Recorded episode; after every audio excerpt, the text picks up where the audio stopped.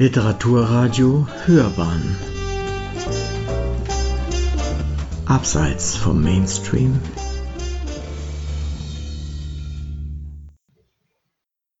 Literaturkritik AT Kaiserling beim Kegeln. Eine Rezension von Marc Reichwein Als Autor von Romanen und Erzählungen wird Eduard von Keyserlingk seit Jahren wiederentdeckt. Jetzt weitet sich der Blick auf sein feuilletonistisches und essayistisches Werk. Die von Klaus Gräbner und Horst Lauinger besorgte Edition im Manesse Verlag darf nicht nur wegen ihrer Dickleibigkeit, es sind immerhin 900 Seiten, den Charakter einer umfassenden ultimativen Sammlung behaupten Sie schließt tatsächlich eine editorische Lücke, bündelt sie doch Kaiserlings Beiträge für Zeitungen und Zeitschriften und macht damit klassisch ephemere und disperse Texte erstmalig einer vergleichenden Lektüre zugänglich. Kaiserlings Publizistik kann fortan als eigenständiger, vollgültiger Teil seines Werkes wahrgenommen werden das hat auch deshalb Relevanz, weil uns hier ein, mit den Worten der Herausgeber, vielseitig interessierter, ungemein aufnahme- und vermittlungsfreudiger Protagonist des deutschen Kulturlebens um 1900 als Zeitzeuge seiner Epoche entgegentritt. Kaiserling, der feine Dichter aus dem baltischen Lande, so Tucholsky, der ab 1895 in München lebte, wo er 1918 auch starb, war Teil der Schwabinger Bohème. Lothar Müller, Kulturhistoriker und ehemaliger Redakteur der Süddeutschen Zeitung, zählt ihn im klugen Nachwort zu den Figuren sekundärer Umtriebigkeit. Ohne die Protagonisten wie Max Halbe, Franz Wedekind oder Erich Mühsam der Resonanzraum gefehlt hätte auch im bis 1914 in München tonangebenden Salon von Elsa Bruckmann verkehrte Kaiserling, der im Tagebuch von Harry Graf Kessler anatomisch wenig schmeichelhaft geschildert wird. Er geht an einem Stock, nur Haut und Knochen, ein mumifizierter, hagerer Kopf, der, wie ein Fischkopf, spitz in einen wülstigen Mund vorstößt. Er spricht höchst weltmännisch und geistvoll.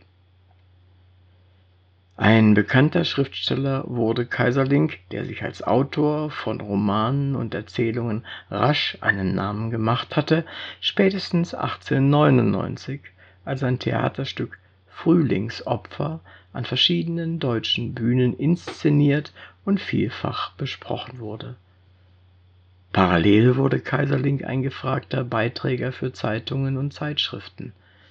Er veröffentlichte Kurzprosa in Blättern wie der Rigaschen Zeitung und der Wiener Wochenzeitung Die Zeit. Er schrieb Aufsätze für angesagte Kulturzeitschriften wie Die Neue Rundschau oder März. Ab 1903 veröffentlichte der Wahlmünchner bevorzugt in der Berliner Zeitung Der Tag Warum gerade dort, wird von der Edition leider kaum thematisiert. Man kann aber spekulieren. Das zum konservativen Medienkonzern von August Scherl gehörende, modern layoutete Blatt war erst im Jahr 1900 gegründet worden. Es wurde auf dem umkämpften Berliner Zeitungsmarkt nie populär, hatte aber Peter de Mendelssohn zufolge von allen Berliner Zeitungen den anspruchsvollsten Kulturteil und konnte zeitweise prestigeträchtige Autoren für sein Feuilleton gewinnen, so etwa Alfred Kerr, Thomas Mann und Hugo von Hoffmannsthal, der im Tag am 18. und 19. Oktober 1902 seinen berühmten Chandos-Brief veröffentlichte. Ein Kaiserling passte da bestens ins konservativ-elitäre Konzept. Dass er als Autor auch im linksliberalen Lager geschätzt wurde, zeigt ein Brief, aus dem hervorgeht, dass Kurt Tucholsky Kaiserling 1913 zur Mitarbeit in der Zeitschrift Schaubühne eingeladen hat. Schon als Student nahm Kaiserling 1882 übrigens an einem Feuilleton-Preisausschreiben der Wiener Allgemeinen Zeitung teil und belegte unter 750 Möchtegern-Feuilletonisten den zweiten Platz. Seine eingereichte Erzählung Nur zwei Tränen wird in der Wiener Allgemeinen Zeitung, im Prager Tageblatt und in der Rewalschen Zeitung gedruckt. Nach seiner Übersiedlung nach München erweitert sich sein publizistisches Spektrum. In Organen, in der Jugend, Münchner Wochenzeitschrift für Kunst und Leben, der Kunst für alle und auch in der Münchner Allgemeinen Zeitung schreibt Kaiserling hauptsächlich Ausstellungsbesprechungen und Essays zur Kunst, was dem Stellenwert Münchens als international bedeutender Kunstmetropole und Ursezessionsstadt entspricht, aber auch seinen persönlichen Interessen. Die Werkausgabe bildet die Affinität zu Malerei, Theater und Literatur mit ihrer thematischen Sortierung nach Rubriken wie Kunst und Ästhetik oder Bühne und Buch ab. Auch die Lebenslehre Leib und Seele stellt ein klassisch feuilletonistisches Interessenfeld dar und ein biografisch bedeutsames Thema für Kaiserling, der ab 1905 unter einer am Ende vollständigen Erblindung und Lähmung infolge einer Syphilis litt. Seine späten Artikel und Werke konnte er alle nur diktieren. So sehr man in seinem Essay über das Kranksein von 1910, zumal aus heutiger Warte, ein feuilletonistisches Ich vermissen kann, so wenig lässt die Art und Weise, wie der Text den Zustand des Krankseins als Erfahrung einer Invasion beschreibt, es ist, als sei ein fremdes Leben in uns erwacht und treibe dort neben unserem eigenen Leben sein Wesen, daran zweifeln, dass das Subjekt des Textes nicht ganz genau weiß, wovon es spricht. Egal ob Kaiserling über Sepulkralkultur sinniert, so zum Beispiel die Friedhöfe werden große Totenhotels, in denen ein jeder auf seiner Nummer wohnt, oder ob er über das damals virulente Thema Nacktheit in der Kunst oder über Festtage, zum Beispiel den Kommunismus der Lebenslust, resoniert.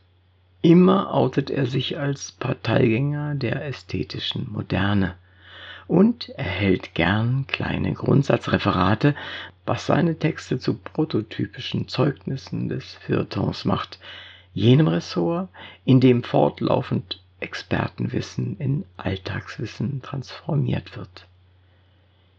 Viele der Kaiserling-Aufsätze und Essays tragen auch dezidiert grundsätzliche Titel, zum Beispiel über die Liebe, zur Psychologie des Komforts, die Moral der Musik oder die Kulturwerte des Theaters. Von der endlich kenntlich gemachten Physiognomie Kaiserlings als Connoisseur und Kritiker sprechen die Herausgeber, und tatsächlich verfügt der Graf sozusagen von Haus aus über genuine Kenntnisse in verfeinerter Lebensart und großbürgerlich aristokratischer Attitüde. Distinktionswille und Talent zur Gesellschaftsanalyse durch Klatsch sind für die Poetik des Feuilletons, wie Günther Oesterle überzeugend dargestellt hat, seit jeher konstitutiv. Und bei Kaiserling muss man eigentlich nur das erste Kapitel seines Romans Wellen kennen, um zu wissen, wie souverän der Privat- und Gesellschaftsmensch Kaiserling Konversationen schildern kann genauso wie er im Ostseesand bei Sonnenuntergang rosa Muslintücher erkennen kann. Feuilletonistisch im klischeehaft sprachspielerischen Sinne der kleinen Form wirkt Kaiserlings Schreibe allerdings nie. Auf Satzgirlanden, überreiche Metaphorik oder gar Polemik verzichtet er. Als klassisch gebildeter Autor scheint er in allen Texten ernst bei der Sache. Nur manchmal birgt sein Stil ironische Elemente. Aus den Zeilen seines Feuilleton-Beitrags Unsere Jüngsten spricht latenter Frust und Spott darüber, dass die 20-jährigen Schriftsteller, die es heute leichter hätten als früher, Zitat, unsere jungen Leute beginnen ihre Laufbahn und ihre Entwicklung resolut vor der Öffentlichkeit. Ein jeder ruft, so laut er kann, dem Publikum seinen Namen in die Ohren. Wenn wir den Herren glauben sollen, haben wir uns sehr viele Namen zu merken. Zitat Ende. Kaiserling nennt keinen Namen, aber er weiß, die Kunst zu Wort zu kommen hat die literarische Jugend unserer Tage vor der früheren voraus. Ein Schmankerl für jede Edition ist der diesen Feuilleton-Text kommentierende Brief, der belegt, wie der 25-jährige Junglyriker Kaiserling einst selbst, übrigens erfolglos, versuchte, seine Gedichte bei Klett Cotta drucken zu lassen Spätestens an dieser Stelle muss betont werden, wie sehr die Edition durch ihr reichhaltiges und akribisch zusammengetragenes biografisches Material besticht. Es macht im Ganzen sogar zwei Drittel des Buches aus. Zunächst dokumentieren 120 Seiten Briefe von und an Eduard von Kaiserling sein Kontaktnetzwerk. Es folgt eine 260 Seiten umfassende Lebenschronik, die in Ermangelung einschlägiger Biografien auflistet, was über Kaiserling bis dato bekannt ist. An insgesamt 36 Belegen kann man beispielsweise nachvollziehen, wie oft Kaiserling, solange er gesund war, in Max Halbes Kegelclub ging.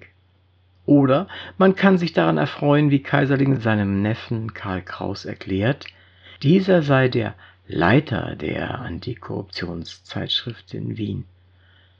Im Fortgang des Bandes folgen, nach Manier der früheren Rororo-Monographien, Kaiserling Zeugnisse von Zeitgenossen und Weggefährten, darunter Franz Blei, Erich Mühsam, Lou Andreas Salome der mehr als 100 Seiten umfassende Kommentarteil, der die diskursive Rekontextualisierung von Kaiserlings Zeitungs- und Zeitschriftentexten vornimmt, bildet das gelungene Herzstück des Apparates, wobei man, wie gesagt, die medienhistorische Erläuterung der Zeitungen, für die Kaiserling schrieb, an dieser Stelle vermisst.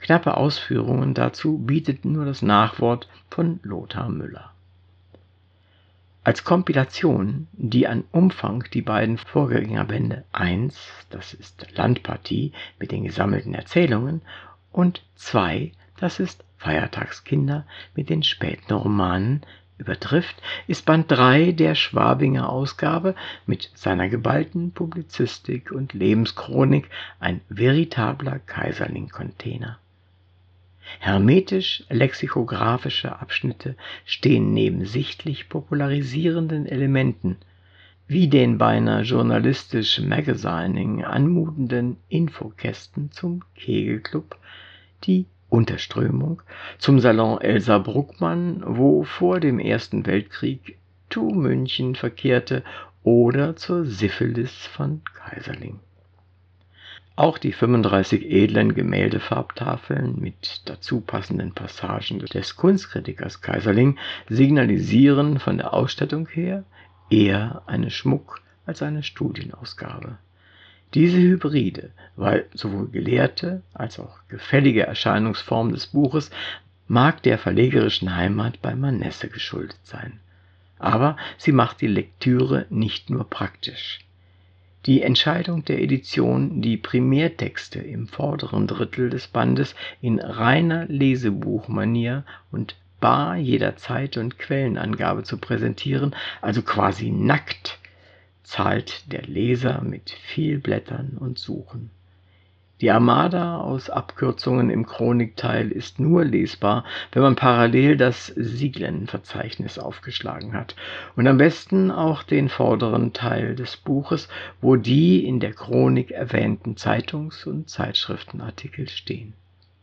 Und natürlich den hinteren Teil des Buches, wo die Kommentare zu den Titeln stehen.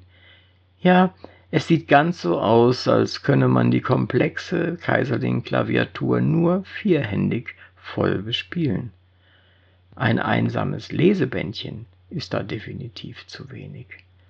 Im Ganzen aber überwiegt völlig klar der Ertrag dieser wunderbaren Kaiserling-Edition.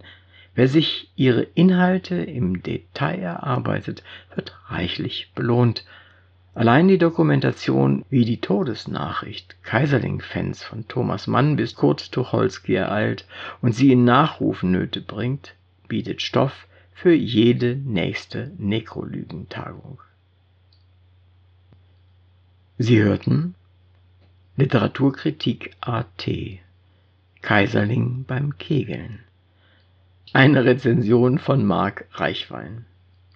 Sprecher Uwe Kulnig.